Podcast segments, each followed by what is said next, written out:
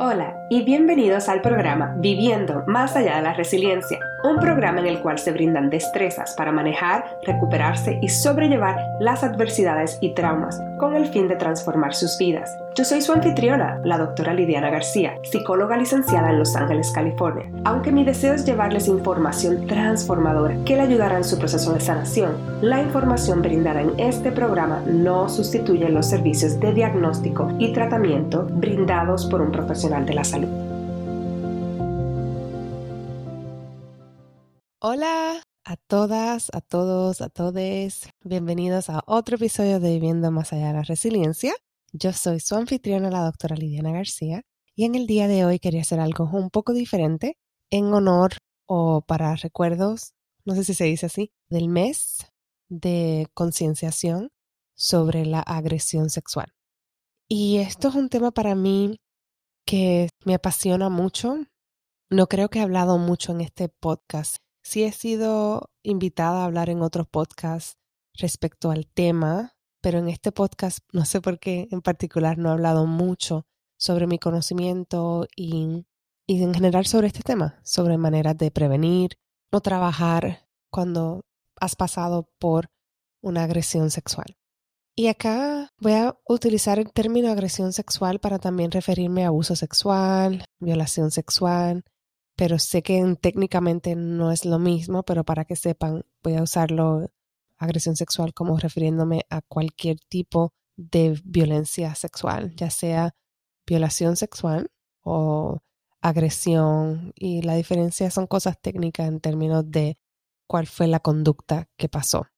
Pero en general, la conducta que pasó, no importa el nivel, incluyendo un beso, un roce, como quiera estuvo mal. Y ya me imagino que a esta hora están escuchando y saben que entonces voy a hablar sobre un tema que es un poco fuerte para muchas personas. Así que si esto es fuerte para ti, probablemente quizás no sea el episodio para escuchar, aunque lo que voy a hablar es más bien como unos recordatorios, como en inglés lo tengo love notes, para recordarte parte de cosas que son reales en ti, cosas que son de tu esencia, de tu verdadero yo.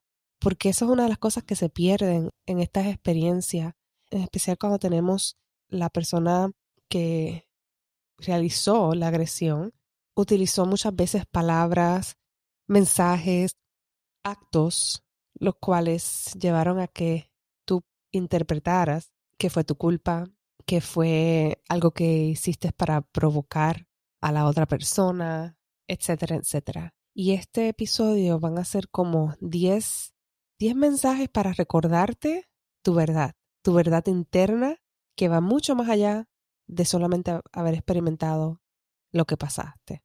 Así que eso es lo que me voy a dedicar, decirle estos 10 mensajitos de amor para tu esencia, para recordarte quién eres. Antes de comenzar, otra cosa que quería decirles es que mi intención con este episodio es que este mensaje llegue a tu corazón, que rompa las barreras de la mente, rompa las barreras de todas las cosas que te has puesto en ti y que pueda llegar a ese corazón para que pueda llegar a la esencia y que esa esencia tuya, que esa luz que quizás ha sido apagada o está bastante bajita, ya casi está como para apagarse, es como volverle ese fuego interno de recordarle su esencia, de quién eres, de tu valor, para volver a prender esa llama, hacerla crecer y poder sacar toda la oscuridad de cosas que te has creído a través de los años a raíz de lo que pasó. Esa es mi intención y lo digo aquí declarando que eso es lo que va a pasar al yo hablar de estos 10 mensajitos de amor. Y para no seguir la introducción, vamos entonces a comenzar. Mensajito de amor número uno. No fue tu culpa. Esto es muy importante. Esto es muy importante porque la mayoría de las personas que han pasado por una experiencia de una violación sexual, agresión sexual, se sienten que fue su culpa. Y se sienten así porque la persona que les agredió muchas veces utilizó lenguaje, utilizó conductas que hizo pensar que la persona se lo buscó o que se lo merecía o que fue su culpa. No solamente eso, sino también cuando sales a, a decirlo a alguien, aunque sea que estás haciendo un reporte a la policía, la sociedad tu familia, tus amistades, tus seres queridos, tu pareja. Puedes decir mensajes que hagan sentir como que te lo buscaste, como que hiciste algo para que eso pasara. Provocaste a la persona, estabas en el lugar que no tenías que estar, a la hora que no tenías que estar, dijiste lo que no tenía que decir. Siempre es buscando como echar la culpa sobre algo que otra persona hizo. Y quiero recordarte que esto llegue a tu corazón. No fue tu culpa. No fue tu culpa. La otra persona también podía parar. La otra persona podía haber desistido de lo que estaba haciendo. Y aunque no hayas dicho que no, aunque no hayas dicho la palabra no, porque muchas veces hablamos de eso, de que tienes que decir no, o forzar, o utilizar la, sí, la fuerza, si hiciste algún gesto que mostró que no estabas interesada, no fue tu culpa que la otra persona haya hecho lo que haya hecho. Vamos a comenzar con ese mensajito. El mensajito número dos. No estás rota o no tienes un problema o no, no estás dañada, dañado, dañade. So, eres, estás completo. Estás completa, estás complete. La persona que hizo lo que te hizo te pudo haber roto en ese momento en pequeños pedazos y de hecho, cuando hablamos de la memoria, cuando pasamos por experiencias traumáticas, eso tiende a pasar, que es como si la memoria se rompiera como en un rompecabezas en diferentes piezas del rompecabezas y fueron desplazadas en diferentes lugares del cuerpo o de la mente o hasta afuera. Y es como si tú estuvieras buscando y limpiando y siguen apareciendo piececitas y las estás tratando de poner, pero no, no tienes la imagen total. O estás haciéndolo como de intuición a ver dónde cae esa pieza. Algo así muchas veces pasa cuando experimentamos experiencias traumáticas en respecto a la memoria. Por eso es que muchas veces se nos hace tan difícil contar de manera lineal o dato por dato lo que nos pasó, porque en nuestra mente eso no está necesariamente así, está como un pedacito, este pedacito aquí, este pedacito allá. Y muchas veces lograr crear esa historia de nuevo así como autobiográfica, como, como lineal, ayuda también a sanar porque es como poner todas las piezas de rompecabezas juntos y logra, logras crear esa arte que estaba completamente desorientada, perdida. Pero eso no quiere decir que aunque te haya pasado eso, que ya no sirves. Eres completo, completa. Mensajito número tres. Mereces amor. Una de las cosas que más me duele ver en las personas que han experimentado algún tipo de agresión sexual es cuando se sienten que no se merecen amor, que no se merecen que nadie los quiera, que nadie los aprecie, que nadie les muestre cariño, compasión, amor. Y esto muchas veces suele salir a raíz de la experiencia, a raíz de lo que le dijeron durante el acto o de los actos, o también de las personas que reaccionaron luego de haberse enterado, la sociedad. Esto lo vemos todo el tiempo, lo vemos a niveles altos, a niveles bajos, cómo reaccionó cuando estaba haciendo el reporte, la falta de importancia que se le da a los reportes de violaciones sexuales. No se le cree a la víctima en la mayoría de las veces es como que hay que tener todas las muestras aunque se tengan. El proceso de, de las muestras, por ejemplo, estoy pensando en el Rape Kit acá en Estados Unidos y estoy hablando en particularmente de Los Ángeles. Si una persona fue violada sexualmente y va a una clínica de violación que tienen clínica de, de en diferentes hospitales o a un hospital y te sacan muestra de tu cuerpo y todo, eso crean como un kit y lo envían a una unidad y mi experiencia trabajando con clientes en ese sentido es que muchas veces ni se reciben para atrás. Y no me imagino la frustración. Soy yo y estoy frustrado, no me imagino la frustración de la persona que no solamente pasó lo por lo que pasó, sino también pasó por esa vulnerabilidad, ese, ese sentirse horrible de tener que ir a reportar eso y pasar por todo ese chequeo médico para que después no se haga nada. O que si se tiene, no sea suficiente para poder llevar a alguien a la cárcel y el sistema no es el mejor. Y entiendo y comprendo grandemente cuando alguien dice no lo quiero reportar, no quiero seguir hacia adelante, porque puede que eso sea más doloroso para mí, más difícil que simplemente seguir con mi vida. Y completamente les entiendo porque lo que yo he visto ahí afuera en términos de reportar es tan frustrante y tan triste. Y si me estás escuchando y estás considerando qué hacer, si reportar, no reportar, o Lo que te diría primero es que si buscas reportar, busques ver si hay algún programa que atienda a personas que han pasado por esta experiencia, que quizás tengan abogados que sean especialistas en eso y que también puedan ofrecer un grupo de apoyo para que el proceso no sea solo. No estés a solas en este proceso porque en general es bastante arduo y se los hacen bien difícil. Yo he estado con clientes en el momento que están reportándolo a la policía y es un momento bastante difícil. Eso es importante que tengas ese apoyo, que puedas conseguirlos y lo hay. Están las personas que pueden ir contigo a reportarlo. Hay agencias que atienden. esa, esa es mi recomendación para ti. El mensajito número cuatro, mereces ser feliz. Sí, mereces ser feliz, que este te llegue al corazón, como todos los demás. Lo que te pasó, vas a sentir probablemente dolor, coraje, furia, frustración, miles de emociones y sensaciones y sentimientos. Van a haber días que quizás se te hace difícil salir de la cama o días que se te hace difícil sacar de la mente el coraje, y también van a haber días que van a sentir felicidad, vas a sentir gozo, vas a reírte. Y mi mensaje aquí es que si vienes ese día y tuviste esa experiencia, que te lo permitas, que no rompas con esa experiencia, que no vuelvas a, oh, espérate, no puedo sentirme así porque estoy pasando por esto y tengo que sentirme coraje. No, que si logras reírte, logras sentir gozo, logras sentir felicidad, que lo puedas ampliar y que te permitas sentirlo. Mensajito número 5, te mereces seguir hacia adelante. Lo que te pasó, aunque te ha marcado, no implica en un pare. Tú mereces seguir hacia adelante con lo que quieras hacer en tu vida. Te lo mereces. Mensajito número 6. Tu cuerpo hizo lo que tenía que hacer para sobrevivir. Y este lo voy a repetir, pienso que es sumamente importante.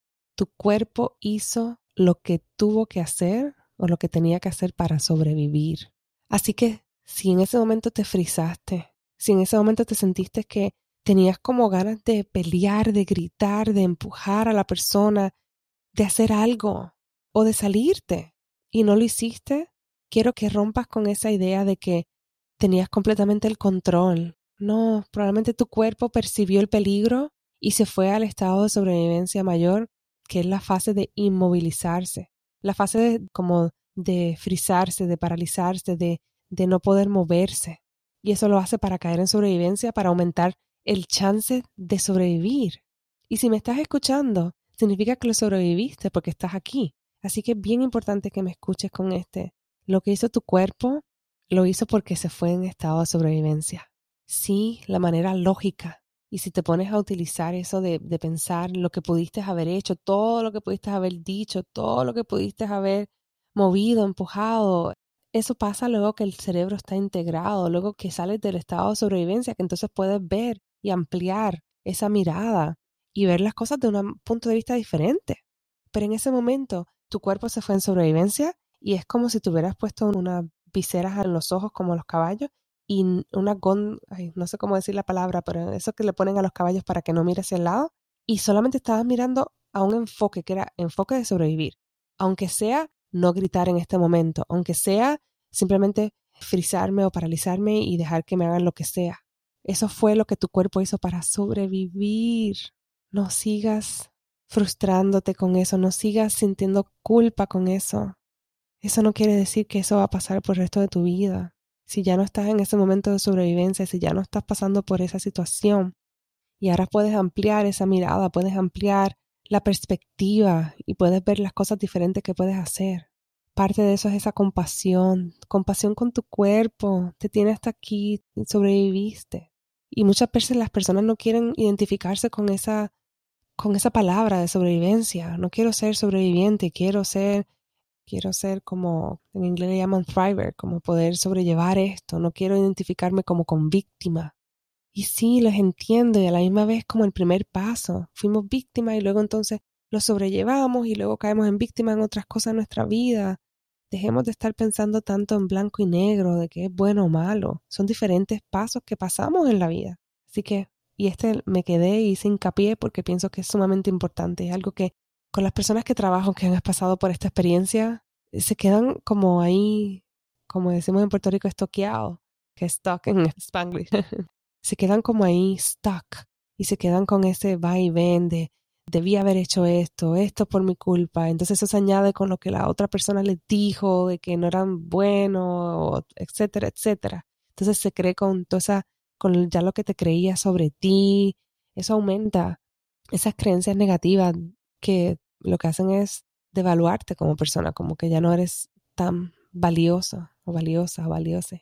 Así que deja ahí, acepta que tu cuerpo sobrevivió y ahora puedes hacer algo diferente. Número 7. El mensajito número 7 es, es bastante común que puedas sentir como confusión de qué hacer en términos de si parar, ver a esa persona o crear algunos límites, unas fronteras o barreras con la persona que lo hizo, en especial si es parte de la familia. Y cuando grabé este episodio en inglés, aquí me quedé un poquito porque pienso que es bien importante que practiques, en inglés es discernment, que puedas discernir que lo que estoy diciendo te aplica o no te aplica. ¿A qué me refiero? Hay casos y hay casos, y no sé tu historia. Esta información que estoy ofreciendo es de sobre 10 años de trabajar en el campo ayudando a personas que han sido violadas, agredidas sexualmente, abusadas sexualmente. También esto es basado en diferentes adiestramientos que he tomado de terapia que son enfocadas para sanar y procesar el trauma y de información extra colateral como libros, experiencias con talleres o con compañeros de, en la profesión, compañeras. Y como quiera, no conozco tu historia, no conozco tu historia. Y esto es sumamente importante porque lo que estoy diciendo no necesariamente te aplica a ti, hay muchos casos que yo recomendaría que la persona corte por completo esa relación. Y hay casos que es un poquito más complicado, dependiendo del contexto, dependiendo de la edad que tenían, dependiendo de la relación de la familia. Y no necesariamente hay que cortarlo 100% o no 100% por siempre. Hay casos que quizás al principio es bueno cortarlo para poder buscar sanar, poner en perspectiva, que la otra persona también tenga alguna consecuencia y eventualmente dependiendo de la otra persona, cómo reaccione, el riesgo de esa otra persona de continuar perpetuando estas conductas, eso para mí es muy importante tomarlo en consideración antes de considerar si esa persona la quieres tener en tu vida o no. Pero si no la quieres tener en tu vida, pues perfecto, eso, es bien por ti. Y si la quieres tener en, en tu vida, mi recomendación es que, que consultes con alguien especialista y que busques qué pasos puedes hacer. Porque algo que pasa, que pienso que es muy importante, es que muchas veces podemos pensar, es que yo quiero que esa persona esté en mi vida, pero en especial si te pasó bien joven en tu vida, cuando tenías entre, no sé, entre 0 a 7 años y la persona lo hizo más de una vez y todo eso, parte de lo que piensas que tú quieres pudiera haber sido influenciado por lo que la persona te hizo.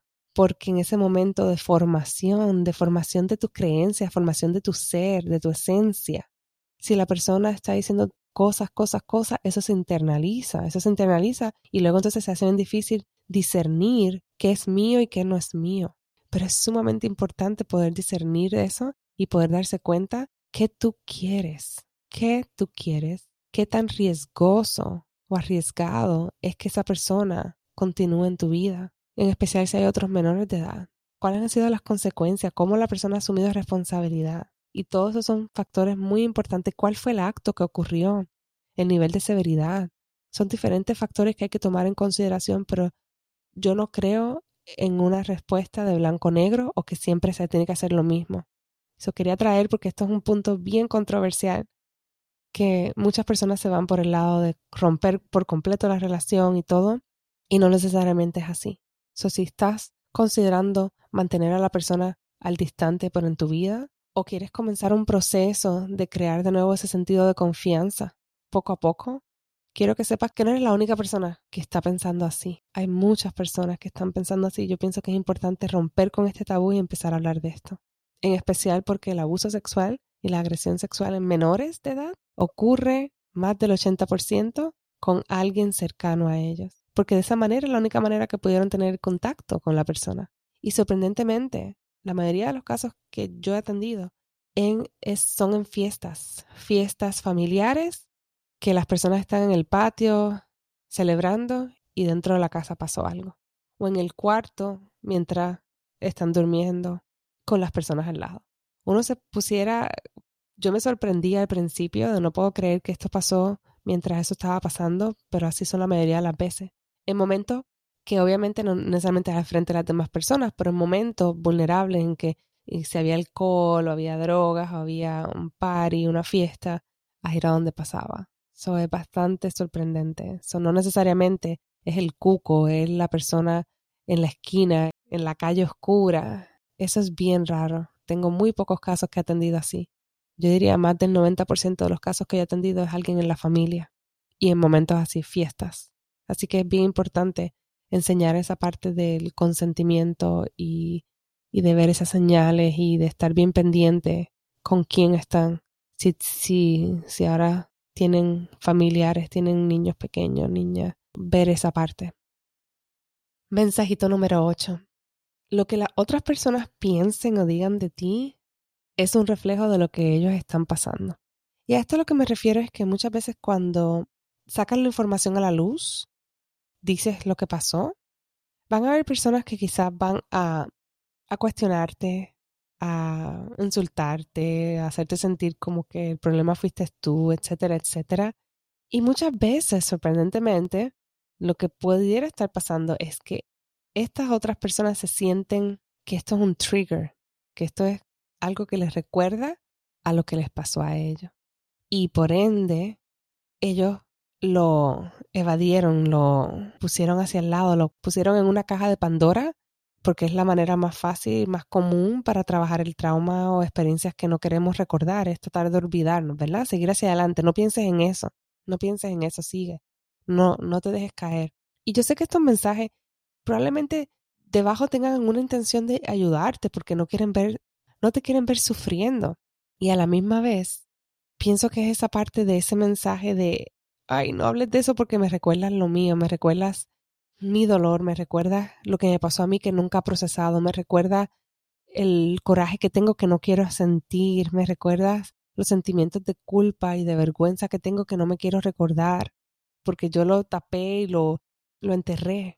No quiero recordarme. Entonces, cuando lo mencionas, puedes recordar y lo que hace es que ellos reaccionan a su propio trigger, no a ti por eso quiero darte ese mensaje, que lo que las demás personas han dicho de ti o piensan tiene que ver con un reflejo con lo que pasan con ellos, que no lo tomes personal. Mensajito número nueve. Te creo. Te creo hoy, te creo mañana, te creo ayer. Lo que pasó, te creo. Y espero que esto lo escuches de nuevo, que entre a tu corazón. No tienes que darme más justificaciones, no tienes que darme más explicaciones. Yo te creo. Esto es mucho más común de lo que la gente habla. La mayoría de los casos no se reportan y con los que se reportan dicen que una de tres o una de cuatro mujeres y una de, creo que de seis o siete hombres. No me pongan ahí, no digan de, que lo dije de, la página porque ahora mismo no la tengo exactamente, pero es, algo así bastante, bastante común y estos son de nuevo casos que se han reportado. Imagínense todos los que no se reportan, todos los que las personas mueren con ese secreto ese secreto familiar, ese secreto personal. Pero yo te creo y espero que te puedas permitir creerte, porque eso es otra cosa que pasa, que con tanta confusión de la gente, muchas veces las personas dicen, no, no, pues a mí no me pasó, o no quieres creerlo. Y eso es lo que hace, sigues perpetuando ese ciclo, porque muchas veces corren familia de evadir, de evitar a pensar, de tratar de seguir hacia adelante, de no creerte. Y muchas veces al no creer, no creer, lo que hacemos es que entonces se nos olvida poder estar pendiente a las señales y cuando las familias continúan creciendo, sigue ocurriendo porque entonces como se evadió tanto, no se procesó, no estamos pendientes a las señales. Así que te creo y espero que te puedas permitir creerte y validar tu experiencia. Y el último mensajito, tu pasado no tiene que dictar tu presente o tu futuro. Lo vuelvo a repetir. Tu pasado no tiene que dictar tu presente o tu futuro. Lo que te pasó definitivamente fue algo difícil, algo doloroso, algo que probablemente todavía te sigue impactando tu presente y parte del futuro porque quizás has dejado ir ideas que querías hacer, metas que tienes, sueños, porque piensas que quizás no tienes la capacidad. Y yo quiero romper este pensamiento y recordarte, recordar a tu esencia, que ese pasado, esa experiencia que tuviste o experiencias en plural, no tiene que continuar dictando tu presente ni tu futuro, que tú tienes la capacidad de procesar eso y de seguir hacia adelante, tienes la capacidad de experimentar felicidad, gozo, placer, tienes la capacidad para experimentar amor y recibir amor, respeto. Y ese futuro puede ser mucho más cercano de lo que piensas. Espero que estos mensajitos te hayan llegado de nuevo al corazón, que si hubo alguna resistencia que así mismo se fue y se, se salió, y que te recuerdes de tu esencia. Tu esencia es mucho más de las experiencias que pasaste. No es para desvalidar el impacto de lo que te pasó, pero es más bien para recordarte a ti, a esa esencia, a ese espíritu, que eres mucho más que eso que te pasó y que eso no tiene que dictar nada. Con esto vamos terminando el episodio. Cualquier duda o pregunta, algún mensajito, me gustaría escuchar de ustedes. Me pueden enviar por correo electrónico. Y esto es un tema que voy a seguir hablando en futuros episodios. ¿Hay algo en particular sobre el tema que te interesaría te invito a que me envíes un correo electrónico, que me contactes por Instagram, para así comenzar esa conversación de qué te interesaría y así mismo entonces también sigo creando los episodios. Gracias por escuchar y hasta luego. Chao. Gracias por escuchar el podcast Viviendo más allá de la resiliencia. Qué bueno es saber que están por aquí y espero que continúen en esta travesía y nos vemos en el próximo episodio. Si te gustó mucho este episodio, por favor recuerda darle like, review it y que lo compartas con tus amistades y familiares. Hasta la próxima.